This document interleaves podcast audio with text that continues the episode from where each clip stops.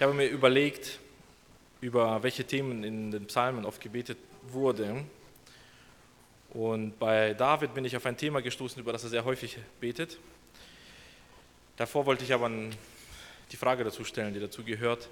Die ist nämlich so, darf ein Christ mit sich selbst zufrieden sein? Und ich möchte mich voraus entschuldigen, wenn ich ja, zu hart klingen möchte, aber ich möchte doch, wenn mir die Ehrlichkeit gestattet ist, sagen, dass das Hauptproblem, was ich an Christen, an uns Gläubigen im Westen sehe, eine erschreckende Selbstzufriedenheit ist. Ob man jetzt mit jungen Familien, mit jungen Vätern, mit älteren Geschwistern oder mit Jugendlichen redet. Immer wieder hört man dasselbe Fazit. Eigentlich steht es mit mir gar nicht so schlecht.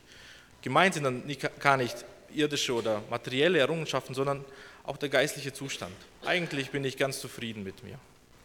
Dies äh, wird in verschiedenen Stellen sichtbar und natürlich wirft das die Frage auf, dürfen wir das? Dürfen wir einfach sagen, ja, wenn ich mein Leben so angucke, bin ich ganz zufrieden mit mir selbst? Ist es eine geeignete Haltung für einen Christen? Wenn wir die Schrift erforschen, stellen wir fest, dass es sehr viele Menschen gab oder sogar ganze Gemeinden, die in der Nähe Gottes waren und sehr stark davon überzeugt waren, dass bei ihnen eigentlich alles in Ordnung ist. Wir müssen nur an die Gemeinde Laodicea denken. Welches Bild hatte sie von sich selbst? Sie war sich sehr sicher, dass alles in Ordnung ist. Und das hat in keinem Fall mit dem Urteil Gottes übereingestimmt.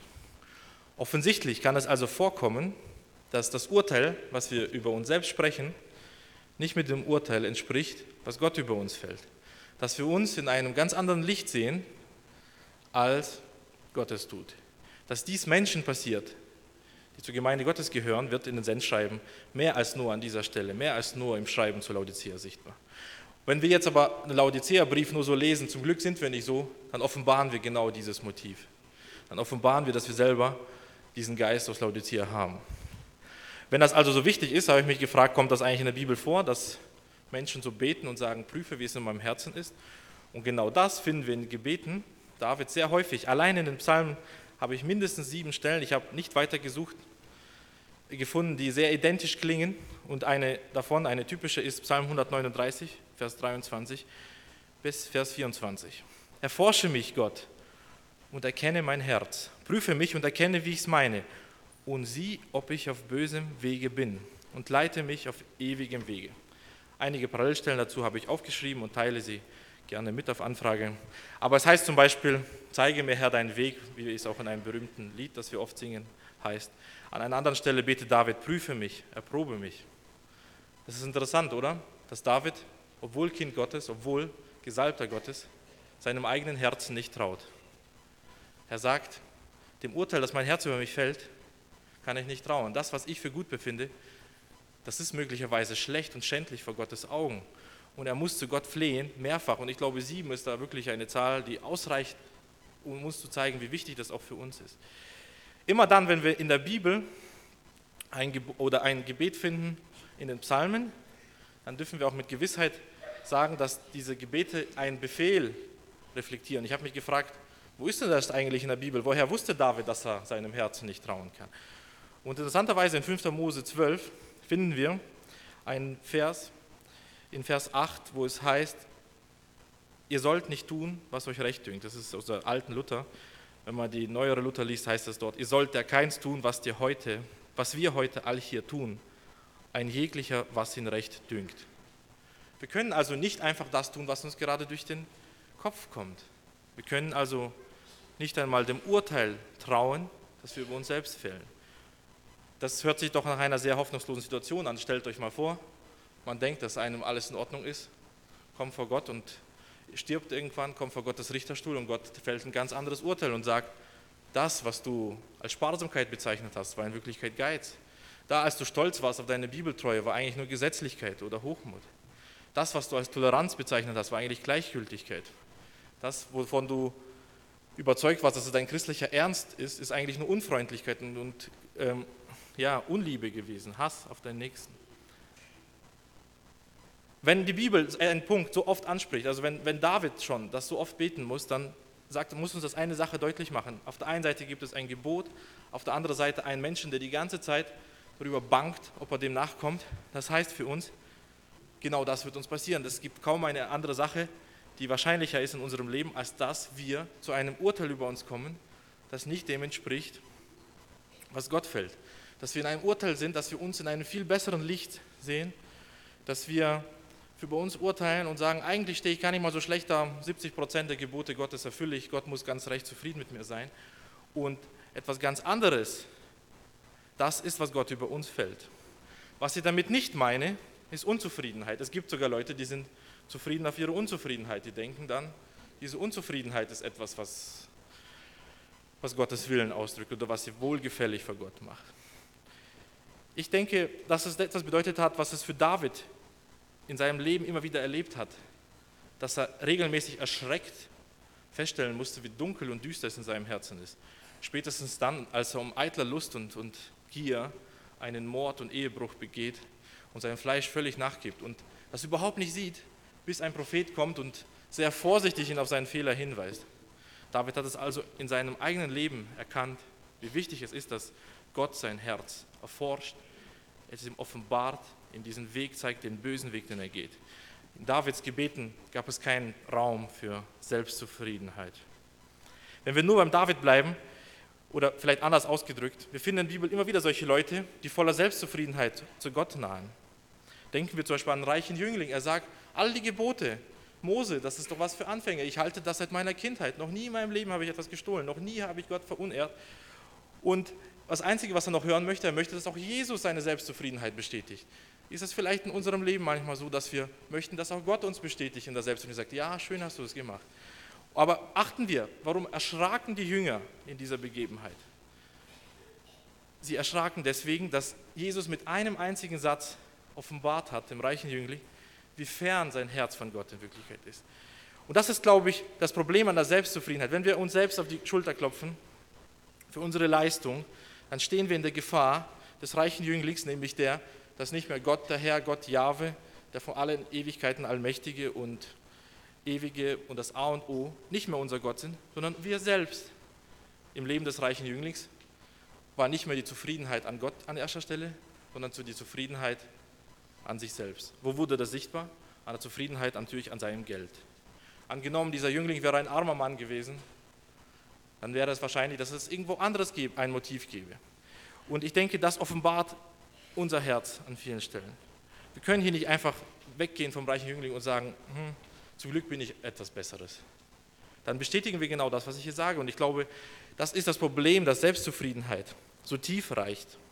In Davids Leben ist mir aufgefallen, in allen den sieben Psalmen, die ich mir aufgeschrieben habe, ist dieses Gebet immer verknüpft, außer an einer Stelle, aber an sechs von sieben Stellen ist immer verknüpft, um meiner Feinde willen. Zum Beispiel, zeige mir Herr deinen Weg, um meiner Feinde willen.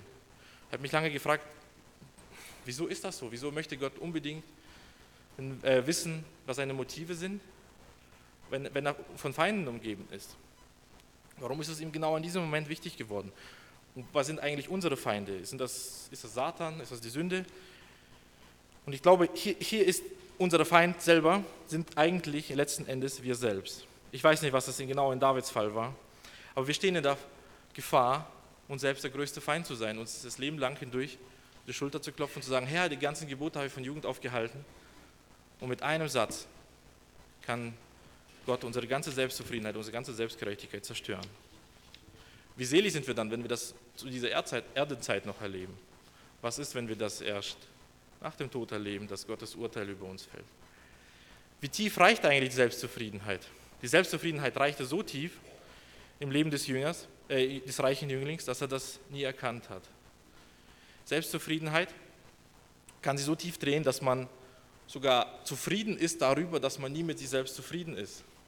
Es gibt Menschen, also, wie ich das sehr deutlich machen kann, es gibt Menschen, die selbstzufrieden sind in der Art eines Goliath, die stehen so da. Sie sind immer der Sieg. Sie warten auf den einen Juden, der kommt und sie vielleicht zerschlagen kann und finden über Jahre keinen. Aber es gibt auch die Selbstzufriedenheit, die so wandelt, die immer so demütig ist und die vielleicht die so verkauft und genau das braucht sie, um, Gott, um, um irgendwie vor Gott bestehen zu können. Und plötzlich lebt man nicht mehr aus Gottes Vergebung heraus, sondern ich bin ja immer so hübsch bescheiden. Darüber kann ich zufrieden sein. Was nützt es uns dann? Mir ist aufgefallen, dass Selbstzufriedenheit nicht nur in diese Art kommt, dass wir Sparsamkeit als Geiz verkaufen oder Bibeltreue als Gesetzlichkeit oder Gleichgültigkeit als Toleranz oder solche Dinge, sondern dass wir zum Beispiel beten für unsere Nächsten, aber das eigentlich nur machen, weil wir wissen, geistliche Leute beten immer. Mir ist eigentlich der Nächste egal, aber ich möchte einfach mindestens 15 Minuten am Tag beten. Das ist so ein gewisses Niveau, wo ich dann abends zufrieden ins Bett gehen kann und mir denken kann, jetzt habe ich ein gutes geistliches Niveau erreicht.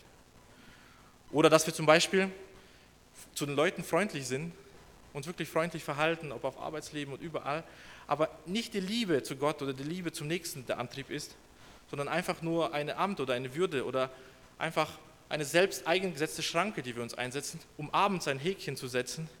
Ja, ich merke, dieses Niveau, das ich hatte, habe ich erreicht. Ich bin doch ein Christ, ich muss jetzt meinen Nächsten lieben. Ich muss ihm doch helfen, ich muss ihn grüßen.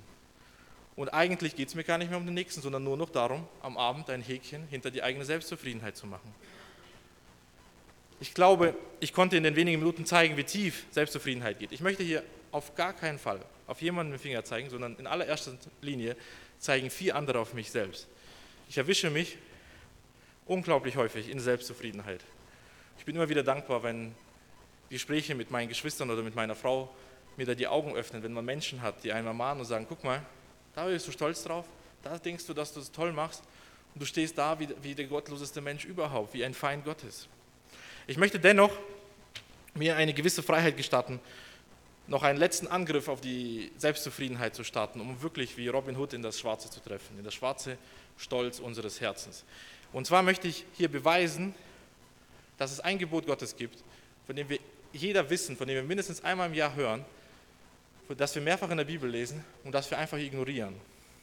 Was würden wir eigentlich von einem Menschen halten, der bewusst und mutwillig sich über ein Gesetz oder über einen Befehl Gottes hinwegsetzt? Wir werden doch angewidert von einem solchen Menschen.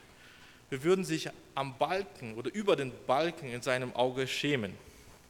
Jedoch, jetzt kommt eben ein Beweis, ich kann das wirklich, wenn wir 1. Timotheus, Kapitel 2, Vers 1 bis 2 aufmachen, dann sagt Paulus dort, so ermahne ich euch, dass man vor allen Dingen für die Obrigkeit bitte und danke. Wenn wir überlegen, wie oft machen wir das? Ich weiß, wir oft wir das machen. Einmal im Jahr in der Gebetswoche, wenn das Thema die Obrigkeit kommt dann äh, reut es uns, dass wir dem nicht nachgekommen sind und dann versuchen wir dem nachzukommen und dann hören wir auf. Ist uns vielleicht, wie oft reden wir uns darum herum, warum wir es eigentlich nicht gern machen? Es ist immer wieder dasselbe, muss ich wirklich jeden Abend einmal den Satz sagen, Herr, segne auch unsere Regierung, Amen.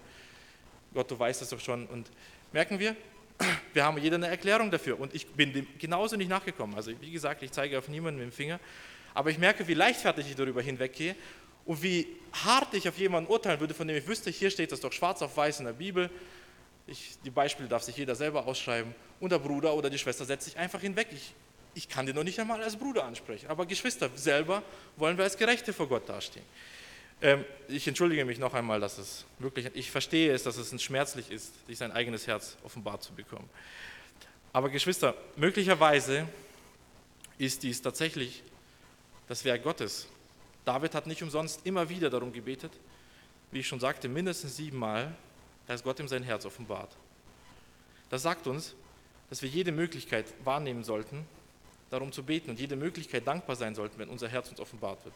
Ich bin immer wieder dankbar für viele Predigten, die wir in unserer Gemeinde haben, die wirklich das offenbaren, dass wir eigentlich als hoffnungslose Sünder ohne die Gnade Gottes nicht eine Sekunde bestehen können. Ich bin dankbar für die Ermahnungen der Geschwister, wir haben da wirklich viele Möglichkeiten, das zu lernen. Aber wie oft hört man eigentlich eine Kritik und die erste Reaktion ist, wie wagt er es, meine Würde anzutasten?